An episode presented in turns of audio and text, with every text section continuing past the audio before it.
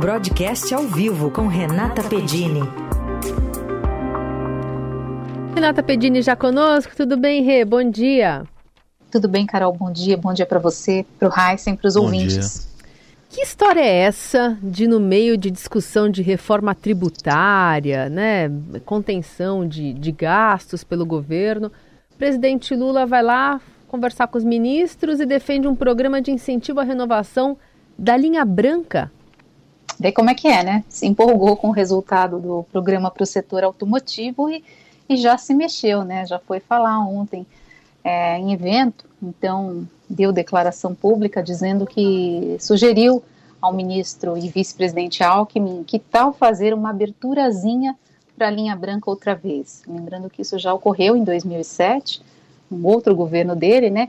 E agora, então, surge a ideia para facilitar a compra de geladeira, de televisão, de máquina de lavar roupa. E quando falou, o presidente Lula disse até que pediu para a ministra do Planejamento, Simone Tebet, para o presidente do BNDES, Luiz Mercadante, que abram a mão para facilitar.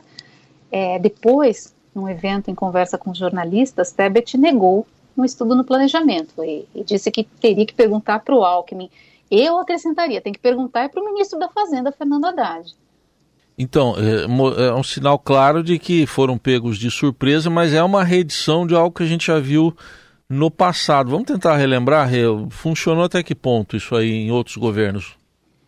É, naquela época, no governo Lula, uh, lá atrás, em 2007, essa foi uma medida para aquecer o mercado interno que estava é, enfrentando alguma repercussão de crise internacional nos Estados Unidos. E ali o governo isentou a cobrança do IPI, o Imposto sobre Produtos Industrializados, para movimentar a economia, né? O que, que acontece agora? Tem algumas informações é, que circulam aí, extraoficiais, publicadas inclusive pela coluna do Estadão, citando aqui é, os jornalistas uh, Rosiane Kennedy, também o Eduardo Geyer, poderia haver corte temporário no IPI e PiscoFins para fomentar essa renovação dos eletrodomésticos.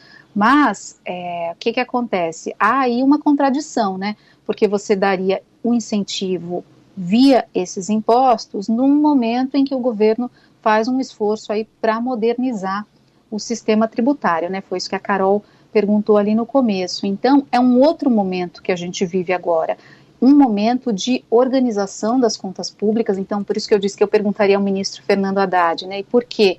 Porque é, quando do programa do setor automotivo, esse que a gente acabou de ver, foi encerrado no último dia 7 e que de fato esgotou recursos, né, teve venda importante aí de carros zero, o que, que aconteceu? Surgiu a ideia, mas o ministro teve que arredondar aquilo que estava quadrado ali, ou seja, ele teve que encontrar os recursos para financiar esse programa. O que, é que foi feito? Foi estabelecido ali um limite e ele trabalhou com a reoneração do diesel.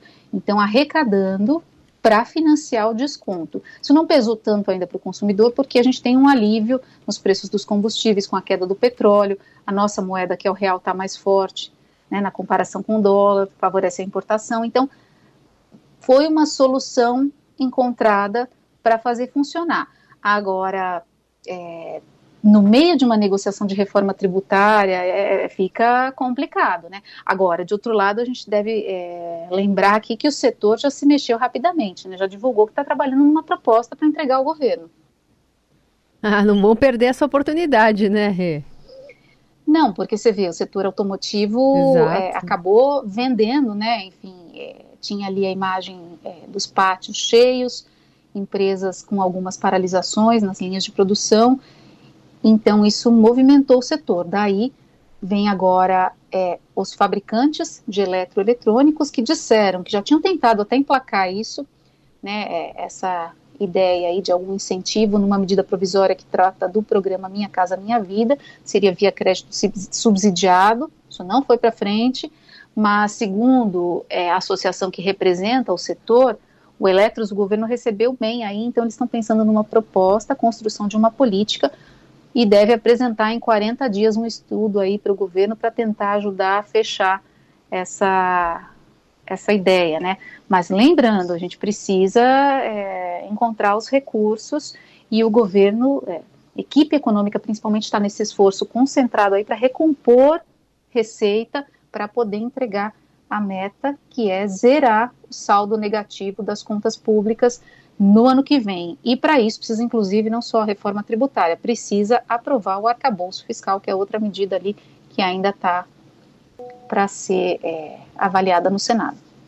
Muito bem, essa é a Renata Pedini fazendo essa atualização desses desejos aí do, do presidente Lula.